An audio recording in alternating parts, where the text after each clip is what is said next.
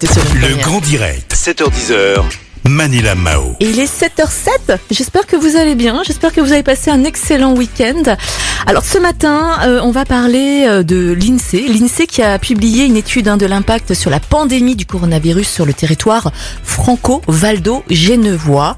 Et ce matin, j'ai le plaisir de recevoir Yann Leurs, responsable des études euh, à l'INSEE Auvergne-Rhône-Alpes. Bonjour Yann. Bonjour, bonjour à vous. Alors Yann, vous avez euh, étudié les cas Covid-19, la surmortalité, les indicateurs économiques, le marché du travail, le logement, le tourisme, le transport, la restauration. Et ce matin, nous allons nous intéresser au marché du travail sur le territoire franco-valdo-genevois. En quelques mots euh, et rapidement, pouvez-vous d'abord nous, nous rappeler ce que ce qu'est le territoire franco-valdo-genevois, s'il vous plaît Yann? Alors c'est un territoire euh, qui est frontalier, qui se situe aux, limites de la région et qui comprend euh, pour sa partie française les départements de l'Ain et de la Haute-Savoie et euh, pour la Suisse les cantons de Genève et de Vaud. D'accord. Et il y a beaucoup aussi de, Lyonnais hein, qui vont travailler justement en, Suisse ou à côté de la, frontière. Quelle était la situation du marché de l'emploi sur ce territoire avant la crise sanitaire, s'il vous plaît, Yann?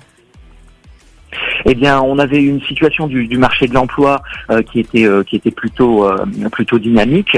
Et vous savez que euh, ensuite, hein, en raison de la de la crise sanitaire, euh, bien sûr, hein, euh, sur toute la première moitié de l'année 2020, le, le nombre de demandeurs d'emploi, en particulier côté français, a, a, a bondi. Oui, bah justement, on Ensuite, va, a- on, on va en parler. Quel est le bilan du, du marché de l'emploi hein, sur le territoire actuellement depuis cette crise, Yann? Eh bien, euh, le, le nombre de demandeurs d'emploi a vraiment cru euh, très fortement. hein. Il a, il a ensuite euh, commencé une diminution, mais on n'est toujours pas revenu au niveau, au niveau d'avant crise. Alors sur la, sur la région Auvergne-Rhône-Alpes, par exemple, hein, on a encore euh, 40 000 chômeurs de catégorie A de plus que, que début euh, 2020. Et dans la zone frontalière en particulier, la, la Haute-Savoie, mais également le, le département de l'Ain sont, euh, sont plus touchés que, que cette moyenne régionale. D'accord. Quel type d'emplois euh, sont concernés par cette crise et par euh, le chômage? Eh bien, d'une façon générale, euh, l'ensemble des secteurs d'activité ont, ont été touchés. hein. L'emploi salarié a subi une baisse prononcée euh, sur toute la première moitié de l'année euh, et la Haute-Savoie a été plus touchée que la, moyenne régionale. Mais ce sont d'abord les emplois euh, de type intérimaire qui ont été les, les premiers touchés par la crise, hein, puisque le nombre d'emplois intérimaires s'est vraiment effondré pendant le premier confinement. Par contre, il faut signaler aussi que l'intérim a été le premier euh, type d'emploi à remonter avec la reprise de, de l'activité.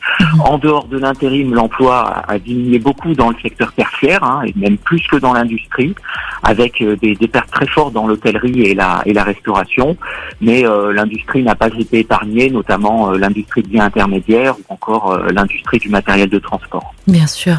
Yann, qu'en est-il des liquidations ou des créations d'emplois dans notre territoire? Parce qu'apparemment, ça bouge aussi hein, à ce niveau-là.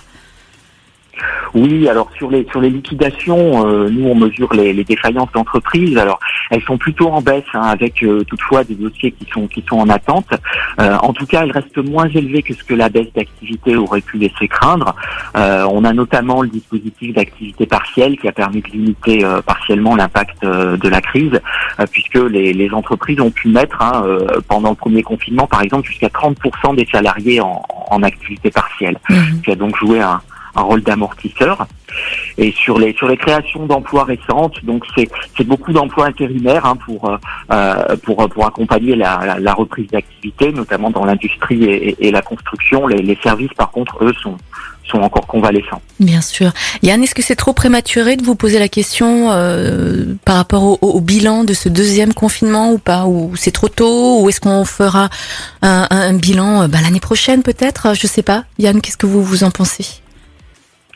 Sur le bilan du deuxième confinement, sur le, ce territoire-là, il faudra attendre un Ouais. petit peu, euh, en, en- effet.